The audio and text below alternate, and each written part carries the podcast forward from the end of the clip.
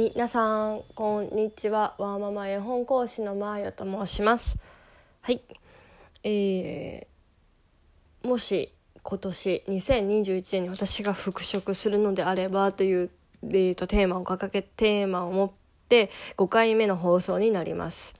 45回これやろうかなと思ってたんですけどなんかいろいろ探してみたらこれも紹介したいあれも紹介したいと思ってるのでもうしばらくこのテーマで、えーと、選書して、えー、ラジオに収録していきたいなと思っております。はい、えー、皆様いかがお過ごしでしょうか。えー、2月も中旬だ過ぎましたね。2021年ももう1ヶ月半過ぎたと思うと恐ろしいスピードでございます。はい。えっ、ー、と、今日はですね、まあ、ちょっとこれから春になってくるし、っていう意味も込めて、ちょっと食べ物の絵本を紹介したいなと思っております。えー、題名が、おにぎりを作る。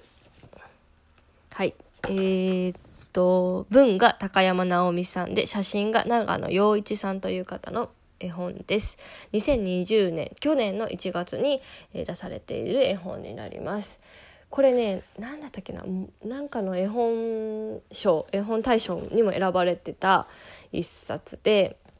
これ裏表紙がねすごくまず素敵なんですよ。お母さんもお父さんも外で働いていて家に誰もいない時腹ペコの中に「おにぎりは命の玉です命玉です」っていうあの裏表紙のセリフがセリフじゃないか文章が書いてあるんですけどこの高山直美さんって料理家の方で、えっと、そういうテーマを持って今回このこの絵本を作られたみたいなんですね。共働きのお母さんお父さんがで忙しいけれど、まあ、あの炊飯器一つで今はお米が炊ける時代だし自分で子供でもおにぎりを作れるようにというものでレシピ本みたいな形で作られている絵本になります。はいこれねいやすごいなと思ったんですよ写真でもちろん作られてるのであのとっても分かりやすいしあの子供の初めてのレシピ本にもすごく最適だなと思って手に取りました。でえっ、ー、とねおにぎりを作るまでのあの話でどんどんどんどん話が展開していくんですけどあのー